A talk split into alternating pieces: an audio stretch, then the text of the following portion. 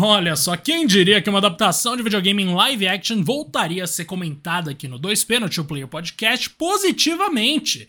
E dessa vez, inclusive, eu não tô sozinho e é com muita alegria que eu anuncio que o Rodrigo também viu The Last of Us, o segundo episódio da série da HBO, e ele também gostou, aparentemente. Fala, meu Rodrigaço, como é que você tá, meu querido? Tá tudo bem? Ah, tá, agora eu tô bem, né, Gegaço? Gravando contigo, estamos de volta, galera. Mais um episódio aqui do Super Podcast. Aquele recadinho básico, aquele seu podcast favorito, que rola geralmente às terças e sextas. Só que nessa semana, em especial, nós teremos três episódios, porque, olha, tem muita coisa bacana pra gente cobrir. Entre eles, claro, como o Diegão já adiantou, The Last of Us. Não esquece de seguir a gente aqui no Spotify ou no seu agregador de preferência. Lembrando que no Spotify você tem ali as cinco estrelinhas para ajudar os bros e, claro, aquele sininho para você ser notificado de novos episódios, beleza?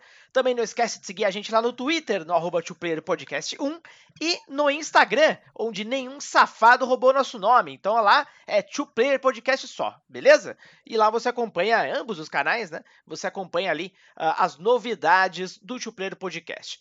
Lembrando também, claro, que lá no Twitter tem um tweet fixado com o link para o nosso Discord da massa. Beleza? E Diego, é... não que a gente não tivesse um bom hype, porém, The Last of Us, uh, claro, é muito cedo para afirmar isso, ainda mais levando em consideração uh, os potenciais, as potenciais outras séries de games que podem surgir, mas, cara, parece que uma maldição finalmente foi quebrada, que é uma série baseada em games que até então impecável, meu querido. Você sentiu a mesma coisa no geral ou não? Senti, e na real agora, cara, eu sinto que nem é uma questão de, tipo, maldição quebrada, é mais uma questão de faltava acertar no live action, manja? É, porque tem as Digo, animadas também. A gente uhum. já tem exemplos de animadas Boa. que são muito boas, exatamente. O próprio Castlevania, que a gente elogia aí, frequentemente aqui. Cyberpunk, que eu fiquei... Incrível. E, Incrível. Tipo, mano, Aliás, absolutamente apaixonada por todos lembrou. os personagens. A gente fazer de um Fala, episódio sobre ele depois ah. também, hein? Faremos, inclusive. Também, afinal somos o quê? O podcast oficial de Cyberpunk no Brasil. Ah, City Project, se vocês estiverem ouvindo isso aqui, por favor, lembrem-se de nós quando rolar uma viagem que tem uma audiência nossa polonesa, mas não tenho dúvida disso. Mano, ó, dos países que eu já vi no Spotify, a Polônia realmente nunca apareceu, Rodrigo. É VPN, eles sim, VPN, mas infelizmente é um, um dos... É, é VPN, com certeza aquela galera da Austrália e do Japão, na real, é da Polônia. Então, meu Rodrigaço, voltando aqui ao The Last of Us, esse segundo episódio abre com uma explicação muito didática, né, de como a coisa começou depois daquele programa de rádio que já tinha sido mostrado parcialmente ali no primeiro episódio, falando que na Ásia tava rolando alguma confusão com o vírus. E agora a gente viu que uma mulher, uma cientista, foi lá, viu um cadáver infectado e falou: Mano, ou você está com bomba na cidade, no maior estilo Resident Evil Raccoon City, ou vai dar ruim. Tá ligado? Eu falei Raccoon City em, em seguida, mas não é o pelo filme, não. Pelo de amor Deus. de Deus. Tô falando de Raccoon City dos jogos mesmo.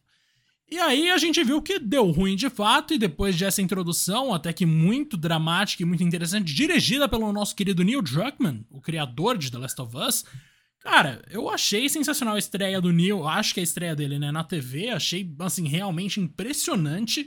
E mais uma vez a gente teve ali uma adaptação quase quadro a quadro em relação aos jogos, com direito àquela cena famosa da Ellie atravessando dois prédios com uma pontezinha improvisada de madeira, que é uma coisa que imediatamente mano, leva pros games, mano. É simplesmente fenomenal. Fenomenal é a palavra. Assim. Cara, fenomenal adorei. é a palavra. E essa abertura com a cientista é, descobrindo ali, né, sendo chamada, inclusive, como uma forma emergencial dela presenciar o que estava acontecendo com um paciente em especial, é, pela polícia, né, ali da, da Indonésia. Aí a gente já pega a primeira referência conectando com o primeiro episódio. Quando, no comecinho mesmo, o Joe tá tomando café da manhã e tudo mais, eles escutam, né, na rádio, que algo está acontecendo ali em Jacarta e tudo mais, papapá, e ele não consegue escutar direito, ele até pela ignorância, ele nem sabe, ele acha que Jacarta é um país ou algo do tipo, rola uma, uma, uma conversa é. engraçada entre eles. A Sarah, para variar, né, é, mostra ali o, teu, o seu conhecimento, mas é, é, interessante a gente conectar as coisas, cara, porque ao mesmo tempo que ali é a descoberta uh, do, do vírus, ou talvez a origem do mesmo, tem também a conexão do fato de tanto o Joel quanto a Sarah quanto o Tommy, não sei se você reparou, Gegas, mas eles não comem nada à base de trigo. Verdade, verdade. Tem isso uhum. sim, cara. E é uma coisa, é um detalhe pra importante caramba. pra caramba na pra história, caramba. né? Porque o que a mulher lá, a vizinha deles, come constantemente, aquela idosa lá, é justamente alguma coisa feita à base de farinha. uhum. Porque, na real, farinha ou carboidrato é uma coisa que a gente. É o que a gente mais consome, né? Em muitos países é Não, o caso. fantástico, né? Essa- é muito legal você, enfim, prestar bastante atenção. Acho que isso vai ser uma coisa da série do começo ao fim. Realmente, essas conexões não são. Aliás, nada ali é, é por acaso. E, nossa, cara, aquela primeira cena ali dela vendo o primeiro, vamos dizer, infectado, ou um dos primeiros infectados, e saindo aquelas. É, como- eu não sei nem como explicar aquilo, aquelas vinhas, né, da boca, tipo. Cara, aquilo me dá um nervoso, velho. Mano, isso é a parte mais da hora do começo, velho. Quando mostra o cadáver, você pensa, beleza, tá, é uma pessoa, normal, uma pessoa morta, nada demais até ali.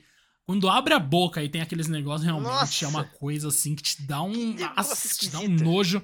E o desespero da atriz, muito. Tipo, mano, ela teve. Que nem. Tal qual a Sarah, mas a Sarah ainda teve mais tempo de tela. Aquela atriz ali teve o quê? 10 minutos pra brilhar. Incrível. E brilhou. Puta merda, a cientista mandou Incrível. muito bem, mano. Toda a atuação da série até então, na minha opinião, tem sido impecável. Mesmo do policial lá, o drama. é, principalmente essa parte onde você já mencionou que ela sugere bombardear tudo. E tem a frase final dela, que pra mim é a mais forte, que ela pede pra ficar com a família. Mano, aquilo é puxado, né? Então, realmente, olha, essa série não tá poupando esforços em deixar a gente meio impactado, não, mano. Realmente, é, animal, cara. Tipo, o tom tá perfeito, né, Diego? Acho que isso que a gente também quer reforçar. O tom tá impecável, cara. Impecável mesmo. E tem uma alteração nesse sentido, né? Na maneira como eles apresentam as coisas, que é uma coisa que não existe nos jogos. Nos jogos, o foco da coisa é, mano, você tá controlando o protagonista, então necessariamente você tá sentindo o que ele tá sentindo conforme o tempo avança, é um outro tipo de abordagem. Quando a gente leva pra uma mídia passiva, como é a TV, como é o cinema, como seria o teatro, alguma coisa assim, você não tá fazendo as coisas, você tá acompanhando. Então, pra criar aquela tensão que você sente nos jogos, pra recriar aquilo, eles em vez de te colocar simplesmente ali atrás numa câmera por cima do ombro do personagem, eles trazem contexto de uma maneira mais próxima da nossa realidade, tentando trazer mais ciência pra coisa, uma preocupação que não existia tanto nos jogos, tanto quanto tá sendo na série. Já tinha isso naquele primeiro programa lá do primeiro episódio, né? Como se fosse um talk show ali com um cientista e o cara leva muito a sério tudo que o cientista fala. E agora, nessa segun nesse segundo episódio, de novo, a gente tem essa, esse reforço, né? De tentar trazer o mais próximo possível da nossa realidade, porque é uma mídia passiva. Então tem que assustar de alguma outra forma que não te colocar na pele do protagonista simplesmente. Não funciona só isso. E aí a gente entra agora de fato no papo da Joel e da Ellie e da Tess, que se despediu da gente aí nesse episódio. E cara, eu vou te falar que assim, no começo eu senti até que a, a maneira como o Joel e a Tess estavam tratando a Ellie na série tava mais mais, vamos dizer assim, realista, um pouco menos amorosa do que é nos jogos. Não que nos jogos eles já se amam desde o começo.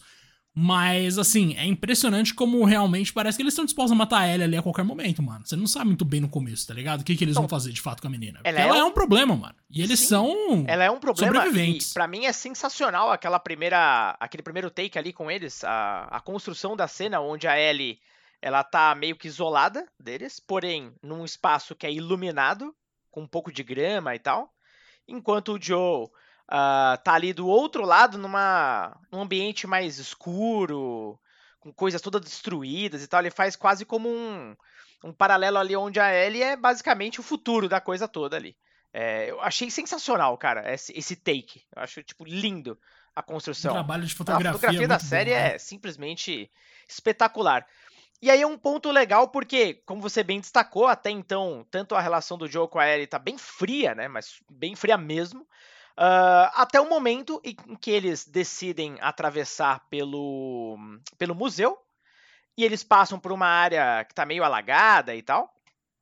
E aí ah, a Ellie até se assusta porque ela. Com aquele jeitão dela, né? Ela não tem medo de nada. Ela, enfim, não, nunca saiu ali da, da redoma. Então é a primeira vez que ela tá explorando. Então ela tá maravilhada com tudo, não tem medo de nada. Ah, e aí ela tá mexendo em algumas coisas, brincando e tal, quando ela vê um esqueleto. Aí ela se assusta, ela até cai e tal. E nisso ela pede ajuda pro Joe, ela estica o braço e o Joe pega pra ajudá-la. Primeiro contato, talvez físico ali, vamos dizer assim, entre os dois. E que você vê que causa uma. Um sentimento no Joe. Ele até fica olhando pra mão dele e tal, como se fosse algo que ele há muito tempo não, não, não fazia, né? Que era talvez se importar com alguém ou ajudar de alguma forma, ou pelo menos daquela forma que ele tá ajudando. É, ainda mais sendo uma criança, porque, claro, a gente ainda vai fazer muitas conexões aí a da, da Ellie com a própria Sarah. Mas essa cena em especial eu achei muito legal, cara. Tipo, a primeira conexão entre eles, tá ligado? Ainda que bem sutil. E é, na real, é legal justamente uhum. por ser sutil, né? Uma coisa é você deixar muito declarado, muito, nossa, vamos fazer toda uma cena aqui para mostrar que isso teve muito valor pro Joe. Não, é um negócio que dura segundos ali, justamente por isso ganha mais mais significado. Eu acho mais sofisticado você contar as coisas assim, de maneira meio implícita, do que ser expositivo Total. o tempo inteiro. E é engraçado que, tipo, passado esse momento mais afetuoso, o momento ali em que o Joe e a Tess decidem que sim, vão ajudar ela, a gente entra numa sequência, Rodrigo, que eu não achei que eu fosse achar tão interessante. Que é justamente o momento que eles estão diante dos clickers, que fizeram a estreia na série agora no formato que a gente conhecia nos jogos. E, cara, não só a maquiagem tá maravilhosa, obviamente, porque realmente recriaram os bichos de uma maneira impecável, como a direção da cena ficou um negócio surreal, porque você realmente entra naquela tensão que você sentia nos jogos. Até pela proximidade, aí sim, da câmera com os personagens, que contribui demais, e do lance de que você não pode fazer barulho, mano. E tendo uma criança por perto, qual é a chance de não rolar barulho, mano? Então, tipo, é uma coisa assim que foi construída com maestria, velho. Vou te falar que essa cena inteira eu não achei que eu ia ficar tão tenso e de fato, assim, eu já tinha uma ideia do que esperar, já tô acostumado com um filme de terror e blá blá blá. Mas eu consigo admirar o trabalho que eles fizeram ali, porque realmente é uma coisa impressionante, assim. É o tempo inteiro aquela coisa de, não, é puta, agora vai. E quando vai, nossa, é um é desespero é completo. E né, fica ainda mais impressionante porque os clickers, né, eles são feitos com é, efeitos práticos. Então é tudo maquiagem mesmo. E infelizmente eu não vou me lembrar agora do grande responsável aí pela maquiagem na série, mas uh, não vou lembrar mesmo o nome dele. Não, não vou conseguir encontrar agora, mas. Pode falar aí que eu vou procurar. Aí então, ele também foi responsável por uh, maquiagens do Game of Thrones e no Stranger Things. Então, olha a bagagem desse maluco, velho. E agora esses clickers simplesmente espetaculares. É... Lembrando, de novo, galera, é tudo efeito prático, não tem CG ali. Eles poderiam ter feito esses monstros com CGs uh, ah, facilmente, porém são pessoas mesmo se retorcendo, fazendo os barulhos mesmo com a boca. Eles gravaram isso, inclusive, igualzinho do jogo, mas assim, igual mesmo, idêntico, absolutamente idêntico. E essa parte é muito tensa, cara, muito tensa mesmo. Os momentos em que eles sem querer pisam em algo, porque para quem não sabe os clickers eles são cegos, então eles se guiam na base do som. Qualquer uh, barulhinho ali pode fazer com que eles, cara, saia maluco atrás deles e é o que acontece nessas cenas. Uh, eu fiquei, Diego, confesso, até como questão de uh, referência e tal, eu fiquei esperando o Joe tacar uma tijolada no clicker, tá ligado? Ah. Não aconteceu isso, mas é algo parecido. Jogar o. Puta. Mano, eu jogava muito a garrafa é. de vidro, né? Aí quebrava na cabeça de alguém você ia lá e fazia uma execução rápida. Nossa, a estratégia mais escrota e básica e funcional de The Last of Us. É maravilhoso. é maravilhoso. E nesse momento eles enfrentam. São dois ou três, agora me fugiu a cabeça. Eu não lembro se são três. É...